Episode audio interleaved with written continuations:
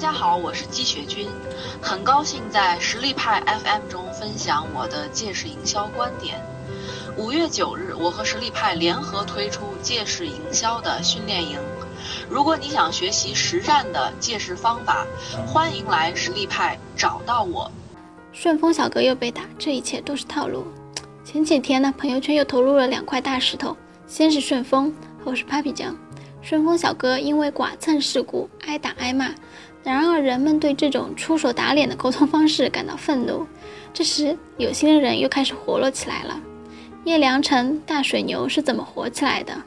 这位顺丰小哥会不会成为另一位网红呢？这是其一，而最重要的就是聚焦了众人眼球和关注度的 Papi 酱。昨天真是一波三折，一会儿是被封杀，一会儿是谣言，一会儿都投资人独家回应是假的，一会儿就是广告拍卖前的炒作，大家议论纷纷，好不热闹。在官方声音出来之前，阴谋论占百分之八十。很多人都认为罗胖对四月二十一日的广告拍卖会传播已经计穷，现在则要靠做炒作负面了，来给冷饭加热了。然而最后，不论事实论还是阴谋论，都看到了广电总局的通知：Papi 酱视频存低俗粗口，整改后可重新上线。一名网红能四个月拥有一千万粉丝，成为百度百科十大热词，得到一千两百万投资，只能说明这个风口风力十足。而风口之上，产品内容和包装又是如此重要，乃至会决定网红未来的发展和生命力。从三月十八日，罗胖与帕佩酱做了一个重大决定之后，我们就一直被席卷于一场跨界的浪潮之中，网红经济。网红包装、网红代言、网红直播，所有的事情只要网红加持，那么用户的嗨点便从此点燃。问题就来了，第一个，究竟一个品牌应该如何去寻找自己的网红，寻找自己的平民明星代言人呢？第二点，一个企业、一个品牌在传播中其实经受不了像 Papi 酱这样的一波三折，那么如何通过网红正确的阐释出自己的观点，并保持一个正能量的输出呢？我们来举一个新鲜的例子啊，移民爸爸。这个案例来自于四月十一日，还冒着热气儿。故事是这样展开的：背景，故事来自被称为安全移民专家的侨外集团。引爆点是南方都市报再见北京离别行。人物是北漂成功的中产代表，一名即将上小学的孩子的父亲。情节。原本打算用五百万给六岁孩子买学区房，却遭到房主临时加价三十万，遂愤而决定移民北国。环境学区房会畸形炒作的时代，五百万已经成为北京购买学区房门槛，但五百万也可以直接移民美国。传播点。新浪微博、南方都市报偷拍视频、新闻客户端、微信公众号和朋友圈，基于以上的元素搭配，最终我们在新浪微博热门话题以及腾讯等新闻弹窗、搜狐、百度、腾讯等各主流新闻客户端、百度首页、百度热词等看到了移民爸爸和他的故事。特别是一封再见北京离别信，在中产的朋友圈中流传甚广，get 到中产脆弱的心。按照传统企业的传统做法。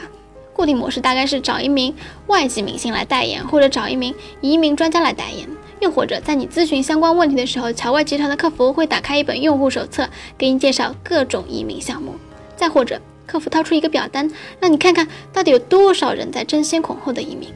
然而，在新媒体时代，品牌玩法变了。罗胖四年拥有了六百万粉丝，到现在也担忧内容发展的清贫，想要在更广阔的范围内寻找自己的新的燃点和粉丝群。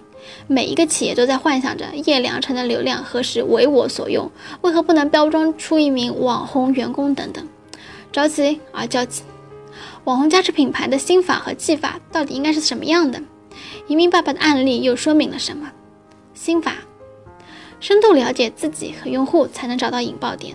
那如果说桥外从映客或花椒找到一名直播网红来包装一个故事，那么一切都是在演戏，真掰硬套和浮皮苍蝇，只是看到了网红的皮囊，没有看到网红的实质。最后的结合是粗糙而畸形的。在信息的洪流和浮躁的状态中，先牢牢把握好企业品牌的定位，把握好受众群体希望获取的信息，在此基础上选什么样的人做什么样的事，自然会浮现出来。技法，网红代言，从企业找一名网红不是企业要做的，因为特别容易自嗨。从直播平台找一名网红，no，喜爱直播的大多是屌丝群体，不是用户群。从现有网红里挑选一名还是不对。每一个网红在传播中已经建立了自己的定位，如果匹配不佳，效果很可能差强人意。对乔外集团这样的企业来说，最懂他的也许不是员工，也不是直播网红，更不是 Papi 酱或者叶良辰，而是用户自身。我们用户关注自己，也关注其他用户，所以最后企业的目标放在了自己的客户群当中。当然。不是每一位品牌的客户都是情怀咖，品牌必须善于发现并放大。我们来讲讲第二点吧，网红借势。每个用户身上都有无数的故事，这些故事当中，有的平凡，有的激情，有的从容，有的澎湃。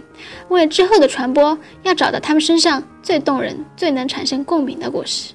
比如说移民爸爸的那封《再见北京》，北漂梦想。现实学区房，五百万加价三十万，广告人奋斗史。只要你曾经飘过，那么总有个关键词会打动你的内心，让你想到过去，让你愿意考虑未来。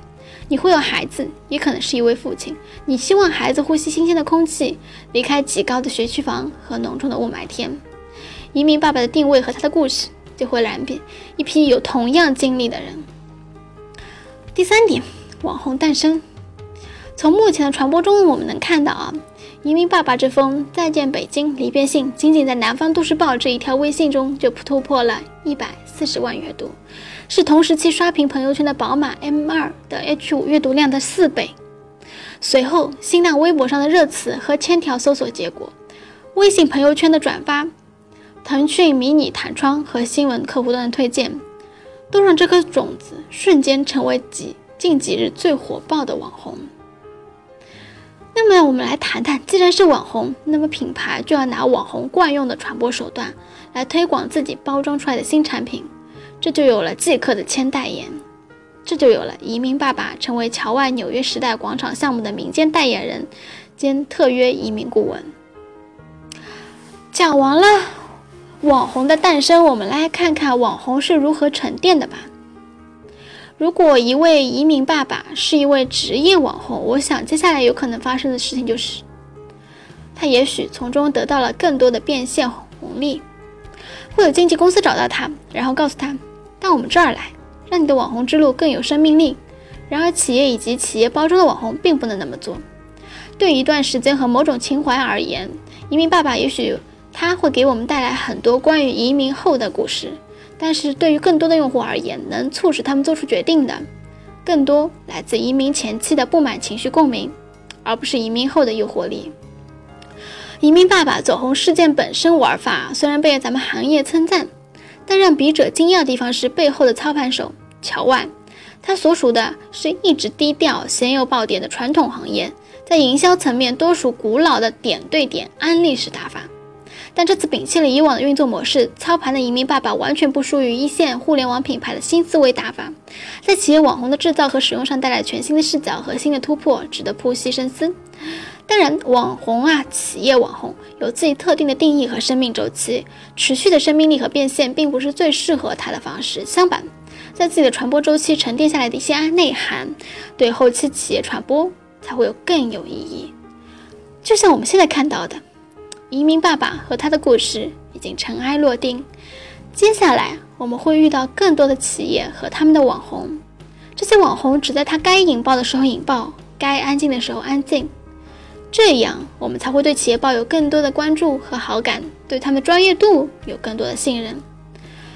因为在网红经济的时代，网红本就是企业最需要他的那几日绽放的昙花。本节目由实力派与喜马拉雅联合播出。实力派移动职业技能教育平台，为您提供完整的岗位知识体系与碎片化技能课程，随时随地的解决您工作中的实际问题。微信搜索“实力派”服务号，参与更多的职场直播课程，与老师实时互动答疑。